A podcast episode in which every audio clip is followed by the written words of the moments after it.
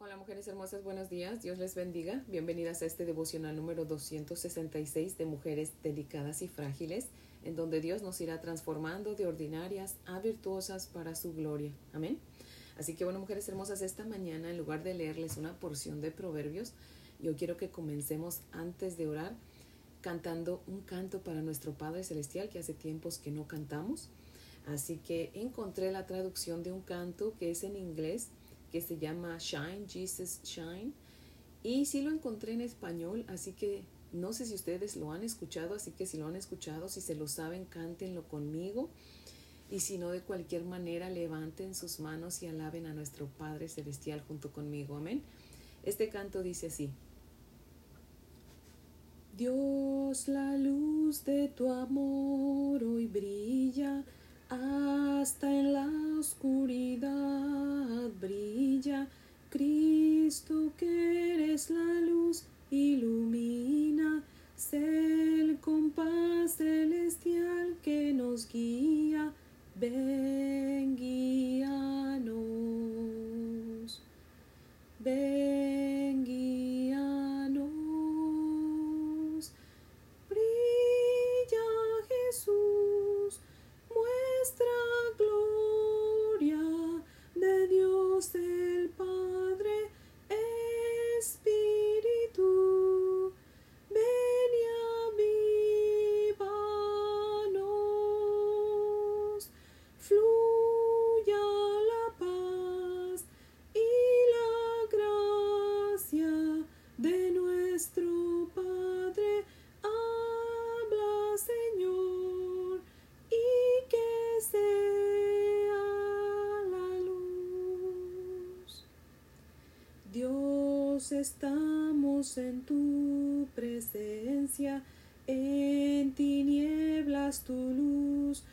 brilla, con tu sangre tu pueblo salvaste, y por eso hemos de alabarte.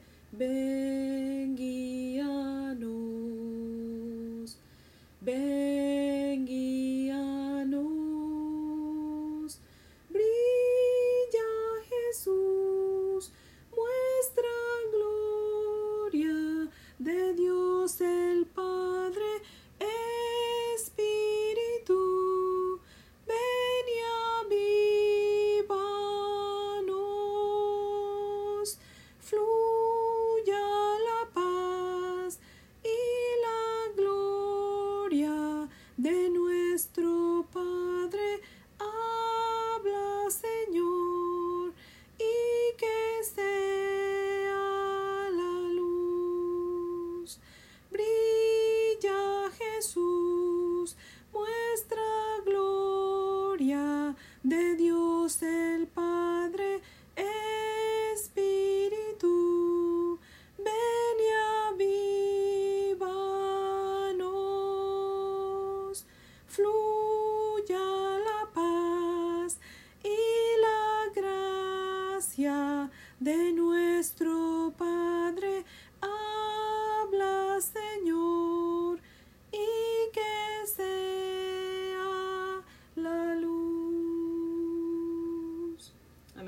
Oremos. Señor Dios Todopoderoso, grande en poder, en palabras y en obras, Señor. Padre, es delante de ti de quien estamos, Señor, en el nombre de Jesús, Padre. Te rogamos en el nombre de Jesús, Padre, que perdone nuestros pecados y nos limpies de toda maldad, Señor. Y que si es tu voluntad, Padre, derrames de tu amor, Señor, sobre de nosotras, tus siervas, Padre. Brilla en nosotros, mi Dios amado, Señor, de tal manera, Señor, que nosotros seamos un reflejo de tu amor en medio de esta oscuridad, en este mundo, Señor, tan lleno de tinieblas, Padre. Que nosotras, Señor, podamos ser esa luz que lleva tu palabra, Señor, no solamente en nuestras bocas, pero también con nuestro testimonio, Señor, a aquellos que aún no te conocen, Padre Santo. Señor Jesucristo, déjanos ver la gloria del Padre, Señor, y permite que tu Espíritu Santo nos avive, Señor, hoy y siempre, mi Dios amado. Padre, que tu paz sea sobre de nosotros, Señor, y que tu gracia nos inunde, mi Dios poderoso, Señor, por favor, Padre. Háblanos, mi Dios amado, para que seamos alumbradas con la verdad de tu palabra, Señor. Oh Dios amado, te damos gracias por permitirnos estar en tu presencia, Señor. Mi Dios amado, te rogamos que te quedes con nosotros, hoy y siempre, porque te lo pedimos en Cristo Jesús por sus méritos y para su gloria, Señor. Amén, Padre fiel. Bueno, mujeres hermosas, si tienen su Biblia, les invito a que la abran conmigo en Éxodo. Vamos a leer Éxodo capítulo, vamos a leer dos capítulos. Éxodo capítulo 37 y Éxodo capítulo 38. Amén. Así que si tienen su Biblia, vamos a leer juntas Éxodo 37 y 38. Dice la palabra del Señor así. Hizo también Besaleel el arca de madera de acacia. Su, su longitud era de dos codos y medio, su anchura de codo y medio, y su altura de codo y medio. Y la cubrió de oro puro por dentro y por fuera, y le hizo una cornisa de oro alrededor Además, fundió para ella cuatro anillos de oro a sus cuatro esquinas, en un lado dos anillos y en el otro lado dos anillos.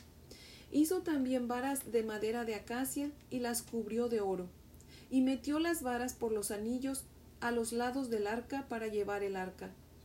Hizo asimismo el propiciatorio de oro puro, su longitud de dos codos y medio y su anchura de codo y medio.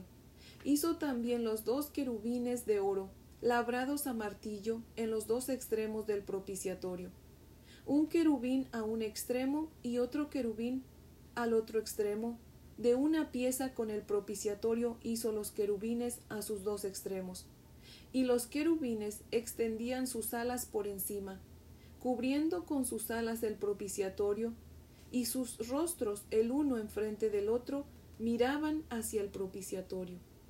Hizo también la mesa de madera de acacia, su longitud de dos codos, su anchura de un codo y de codo y medio su altura, y la cubrió de oro puro, y le hizo una cornisa de oro alrededor.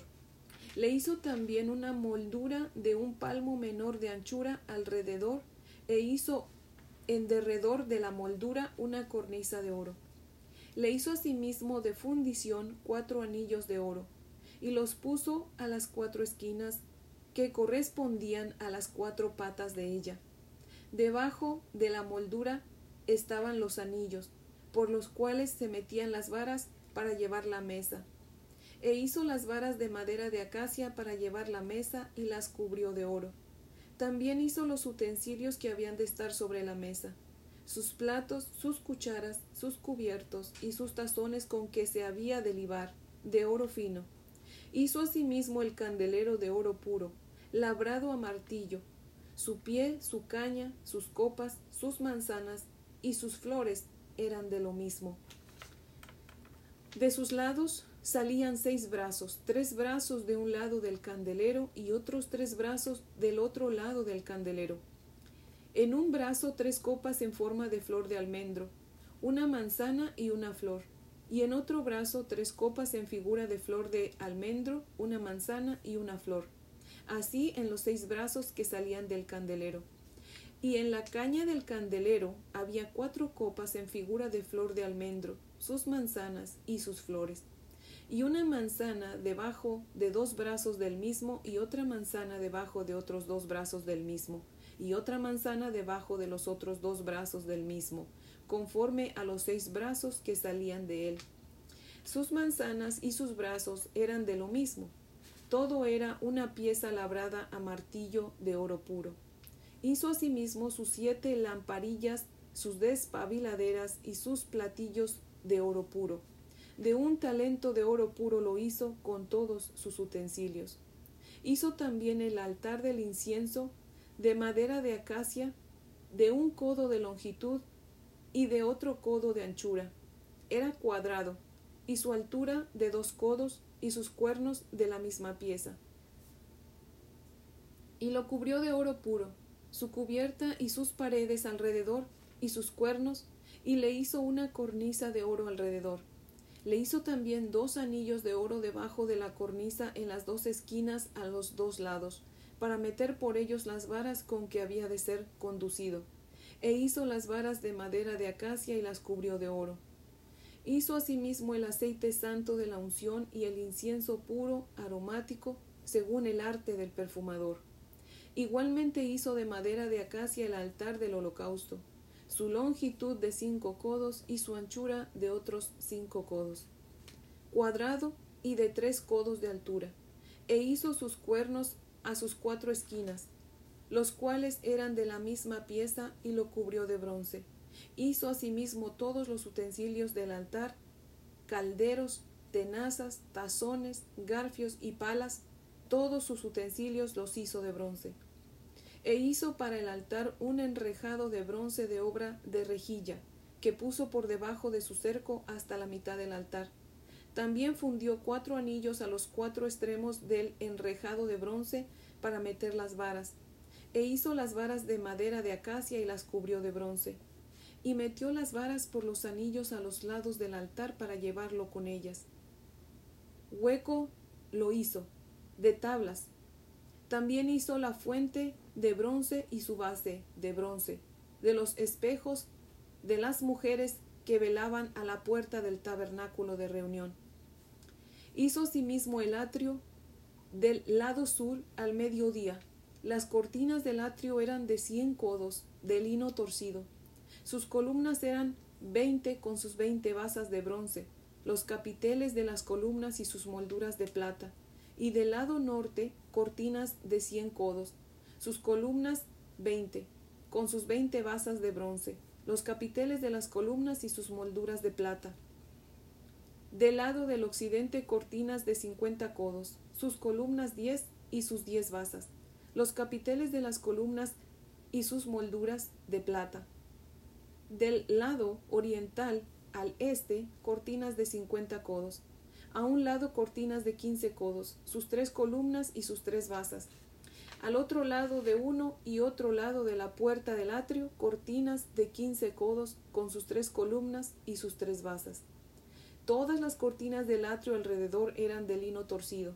Las basas de las columnas eran de bronce, los capiteles de las columnas y sus molduras de plata, asimismo las coberturas de las cabezas de ellas de plata, y todas las columnas del atrio tenían molduras de plata. La cortina de la entrada del atrio era de obra de recamador, de azul, púrpura, carmesí y lino torcido. Era de veinte codos de longitud y su anchura, o sea, su altura, era de cinco codos, lo mismo que las cortinas del atrio.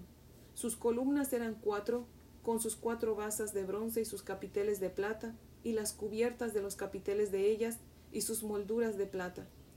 Todas las estacas del tabernáculo y del atrio alrededor eran de bronce. Estas son las cuentas del tabernáculo del estas son las cuentas del tabernáculo, del tabernáculo del testimonio, las que se hicieron por orden de Moisés por obra de los levitas, bajo la dirección de Itamar, hijo del sacerdote Aarón, y Besaleel, hijo de Uri, hijo de Ur, de la tribu de Judá hizo todas las cosas que Jehová mandó a Moisés. Y con él estaba Aholiab, hijo de Aizamac, de la tribu de Dan, artífice y diseñador y recamador en azul, púrpura, carmesí y lino fino. Todo el, eh, todo el oro empleado en la obra, en toda la obra del santuario, el cual fue oro de la ofrenda, fue veintinueve talentos y setecientos treinta ciclos según el ciclo del santuario. Y la plata de los empadronados de la congregación fue cien talentos y mil setecientos setenta y cinco ciclos según el ciclo del santuario. Medio ciclo por cabeza según el ciclo del santuario. A todos los que pasaron por el censo de edad de veinte años arriba que fueron 603.550. Hubo además cien talentos de plata para fundir las basas del santuario y las basas del velo, en cien basas, cien talentos a talento por basa. Y de los mil setecientos setenta y cinco ciclos hizo los capiteles de las columnas y cubrió los capiteles de ellas y las ciñó. El bronce ofrendado fue setenta talentos perdón, el bronce ofrendado fue, sí, 70 talentos y 2.400 ciclos, del cual fueron hechas las basas de la puerta del tabernáculo de reunión y el altar de bronce y su enrejado de bronce y todos los utensilios del altar, las basas del atrio alrededor, las basas de la puerta del atrio y todas las estacas del tabernáculo y todas las estacas del atrio alrededor. Amén. Hasta ahí leemos. Les voy a leer el comentario de Matthew Henry que cita lo siguiente. Dice, en el mobiliario del tabernáculo hubo emblemas de un servicio espiritual aceptable. El incienso representaba las oraciones de los santos. El sacrificio del altar representaba al Cordero de Dios que quita el pecado del mundo. La vasija de oro con maná o pan del cielo, la carne de Jesucristo que él dio por la vida del mundo. El candelero con sus luces, la enseñanza e iluminación del Espíritu Santo. El pan de la proposición representaba la provisión para quienes tienen hambre y sed de justicia, que dan abundantemente el Evangelio, las ordenanzas y los sacramentos de la casa de oración. La precisión de los artesanos con la regla debiera ser seguida por nosotros, procurando las influencias del Espíritu Santo para que podamos regocijarnos en Dios y glorificarle mientras estemos en este mundo y para estar con Él al final para siempre. En todas las edades de la Iglesia ha habido algunas personas más devotas a Dios, más constantes que otras en su asistencia a sus ordenanzas y más dispuestas a dejar hasta las cosas lícitas por amor a Dios. Algunas mujeres dedicadas a Dios y celosas de la oración del tabernáculo expresaron su celo dando los espejos que eran placas pulidas de bronce antes de inventar los espejos de vidrio, éstas servían para lo mismo. Los muros del atrio eran de cortina solamente,